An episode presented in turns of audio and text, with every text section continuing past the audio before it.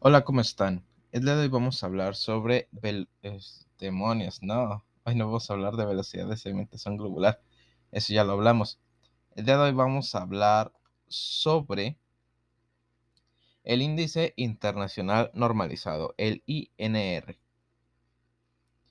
El índice internacional normalizado es la prueba preferida de elección para los pacientes que toman antagonistas de la vitamina K, los medicamentos OVK. También se puede utilizar para evaluar el riesgo de hemorragia o el estado de coagulación de los pacientes. Los pacientes que toman anticoagulantes orales deben controlar el INR para ajustar la dosis de los ABK porque varía entre pacientes.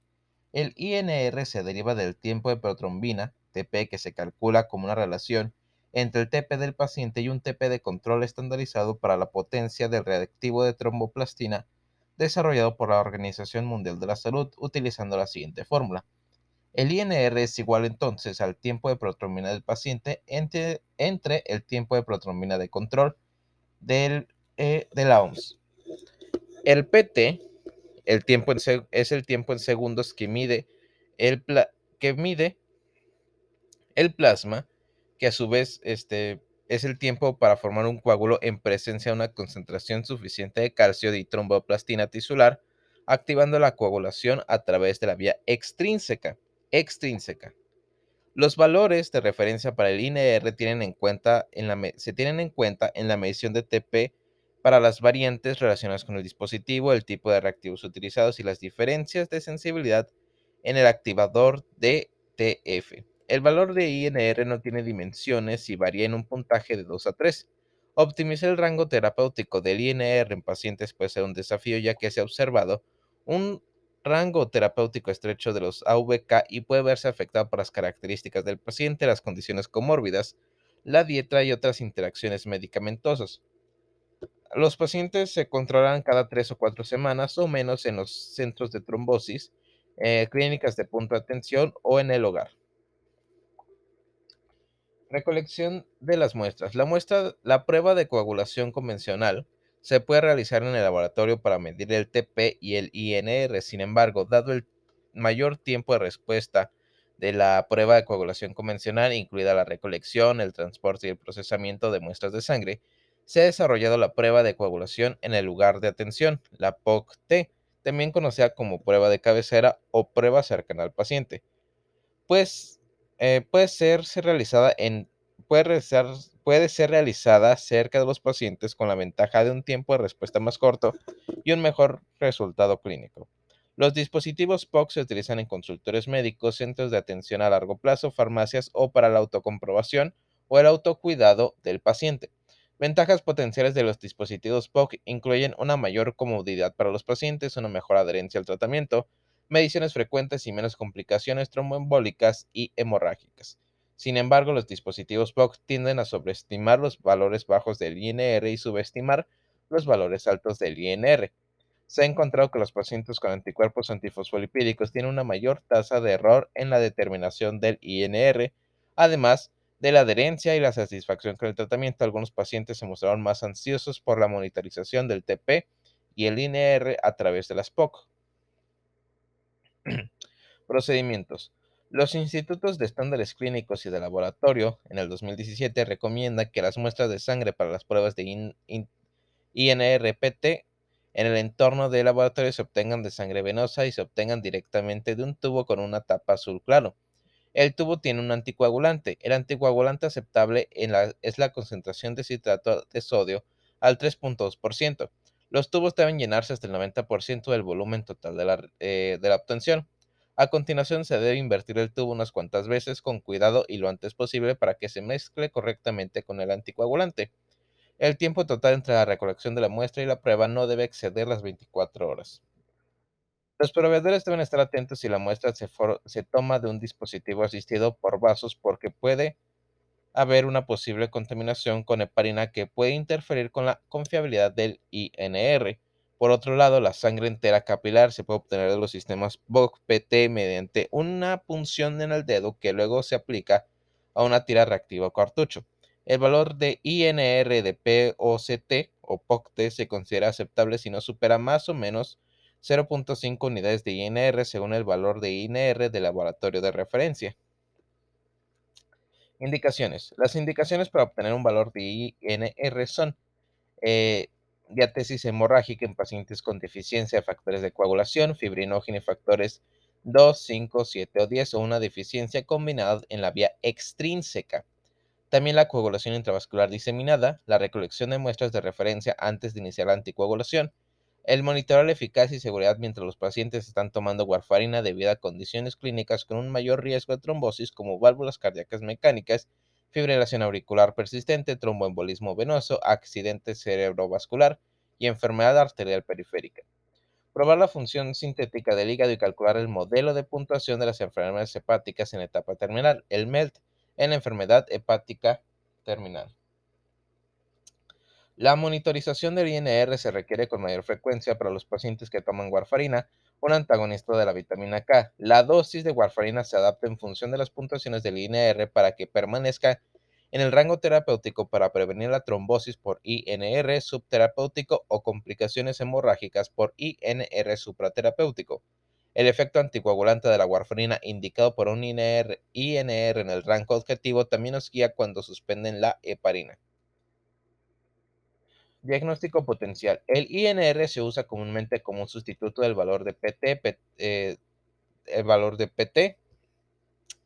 PT-INR se puede prolongar en, en el caso del uso de AVK, como la warfarina que inhibe la gamma carboxilación de los factores dependientes de la vitamina K, incluidos los factores 2, que es la protrombina, el 7, el 9 y el 10. El efecto anticoagulante total se refleja aproximadamente una semana después de la administración de warfarina, como los factores con la mitad más corta, como los factores con una vida eh, media más corta y se agota como el factor 7 y se agota inicialmente, pero los factores con una vida media más larga, por ejemplo la protombina, tardan más en agotarse. Ah, otros anticoagulantes.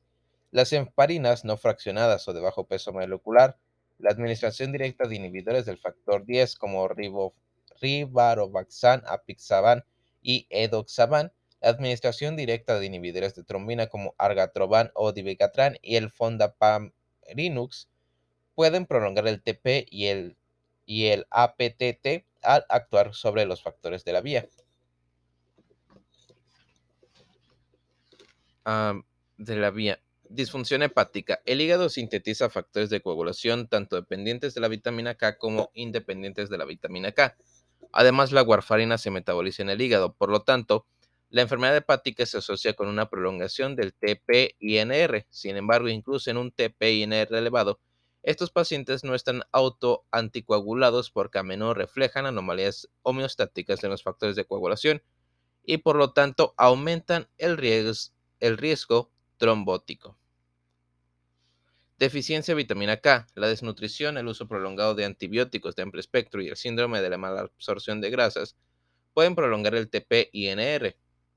Eh, DIC, ah no, uh, Eh, el PT-INR prolongado resulta del consumo del factor de coagulación en el proceso de la coagulación intravascular diseminada.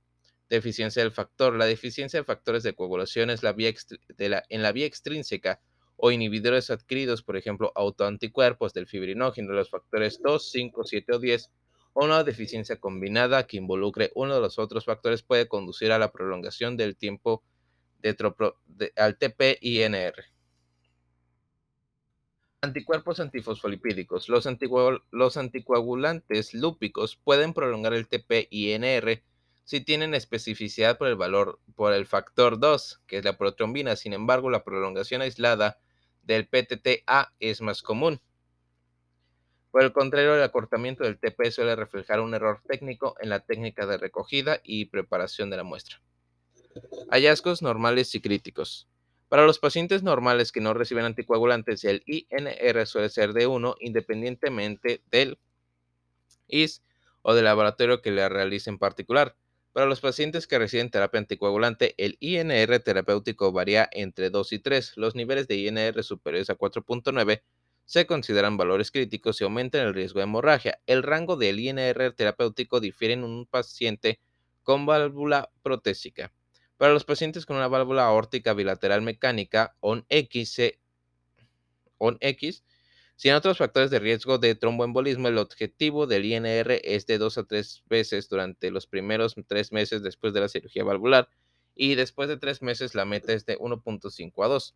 Para los pacientes con un eh, que no sea, que no sea ON-X o una válvula protésica mecánica aórtica de disco eh, basculante simple, la generación actual de generación actual, perdón, sin otros factores de riesgo de tromboembolismo, el INR objetivo es de 2.5.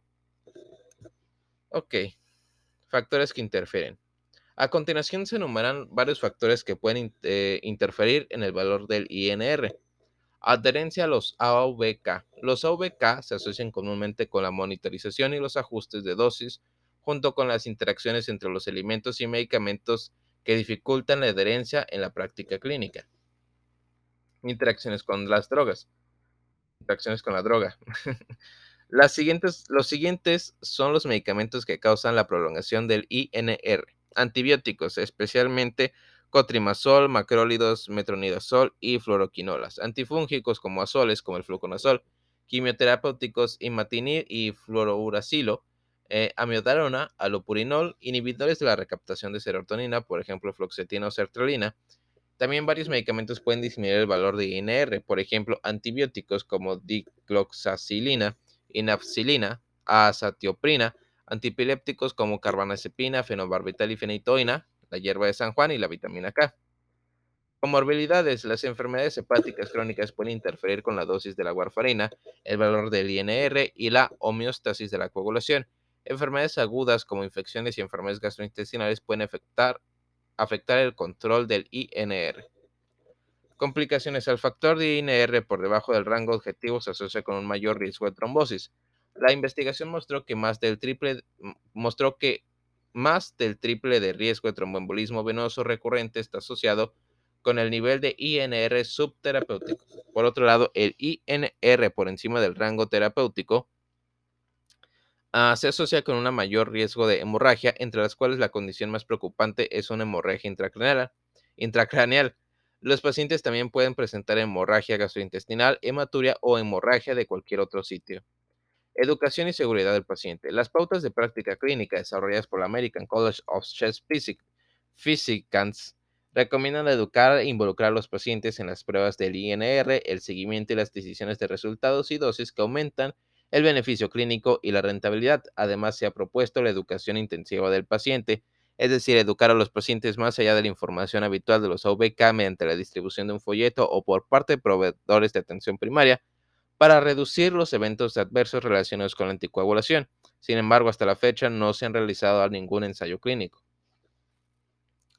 Significación clínica. El monitoreo oportuno del INR y la educación central en el paciente sobre el manejo del INR es una parte integral de la atención del paciente. El manejo del INR en el rango terapéutico sigue siendo un desafío y con suerte los proveedores podrán lograr resultados óptimos para sus pacientes a través de las guías de la práctica clínica.